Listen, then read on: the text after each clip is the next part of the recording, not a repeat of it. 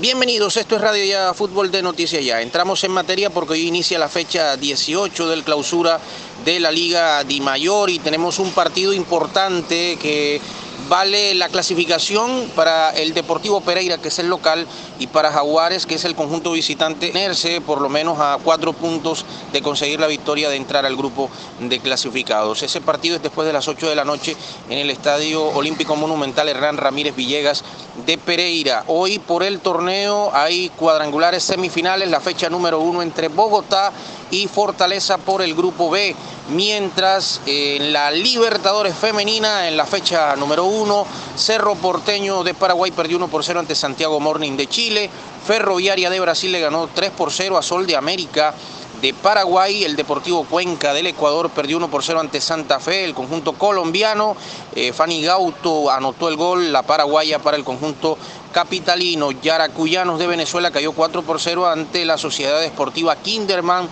de Brasil, Yaracuyanos de Venezuela 0, Sociedad Esportiva Kinderman de Brasil 4. Corinthians de Brasil le ganó 2 por 0 a San Lorenzo de la Argentina, el Deportivo Cali, el equipo colombiano le ganó 2 por 0 a la Alianza Lima de Perú y Real Tomayapo de Bolivia perdió 6 por 0 ante la Universidad de Chile. Y el último partido de la jornada de ayer, la primera de todos los grupos, Nacional de Uruguay le ganó 3 por 0 al Deportivo Capiatá de Paraguay. Eh, eso en cuanto a los resultados, la jornada va a continuar mañana y el día domingo la fecha número 2 de los grupos A, B y C, al igual que el de de la Libertadores Femenina. Bien, entramos a hablar del Junior de Barranquilla rápidamente, dentro de los eh, detalles para lo que va a ser el partido ante el conjunto de Independiente Santa Fe. Viene sabido que Junior tiene en eh, reacondicionamiento físico a John Pajoy, que a pesar de eh, no ser inscrito, está trabajando con el grupo. ya el jugador va a volver el año entrante. Sobre situación de jugadores que van a llegar o van a salir, esto del tema del mercado de fichajes es eh, bastante complejo, ¿no? Porque hay muchos nombres a esta altura, pero eh, casos definidos como tal no. Sin embargo, Junior, bueno, está trabajando en eso de manera privada, de, de, manera interna, y es lo más normal en estos casos. Que surjan nombres, que salgan nombres, bueno, por algunas redes, por algunas informaciones, en fin, todo esto que se maneja en estos casos. Hablar de ya en sí un nombre concreto como Juan Ignacio Dineno. Bueno, lo que pasa es que Juan Ignacio Dineno gana dos millones y medio de dólares en el conjunto de los Pumas de México. Y la cláusula de rescisión de contrato, él tiene contrato un año todavía con el conjunto del Distrito Federal, el conjunto universitario, e, esa cláusula está casi en los 5 millones de dólares, pero el jugador tiene ofertas del fútbol europeo. Y esa cláusula, porque como tiene un año más de contrato, lo hemos explicado, llega a casi 7 millones de dólares.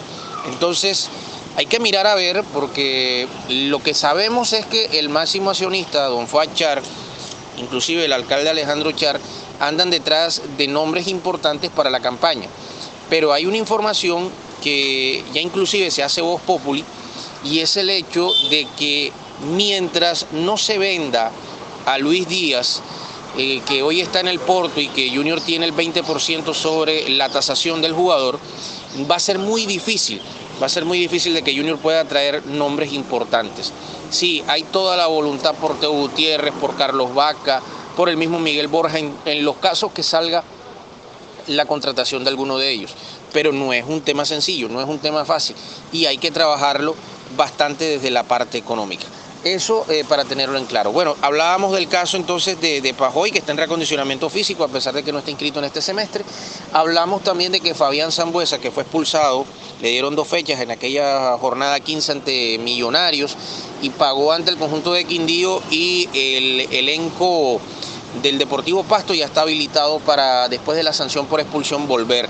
Lo mismo Larry Vázquez, que ya pagó la sanción por expulsión, o mejor por acumulación de tarjetas amarillas en el partido ante el conjunto eh, en su momento del Deportes Quindío de la fecha 16. Entonces eso en cuanto a lo que tiene que ver con eh, disciplina y jugadores lesionados.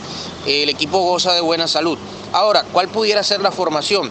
Bueno, se han trabajado distintos modelos tácticos.